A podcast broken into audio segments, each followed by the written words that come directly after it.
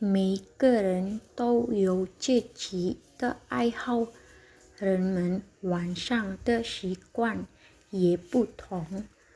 文章中有些个人有不同的爱好，有些人不喜欢去台球社，但喜欢看外文书籍；有些人喜欢在下班后找个地方放松一下，以缓解疲劳。其他人觉得他们没有时间玩，因为他们花时间陪孩子。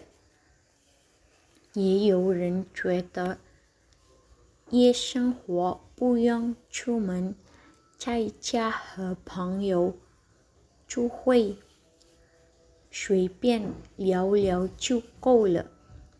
只为，还有喜欢打麻将的人，所以文昌得出的结论是：每个人都有自己的习惯。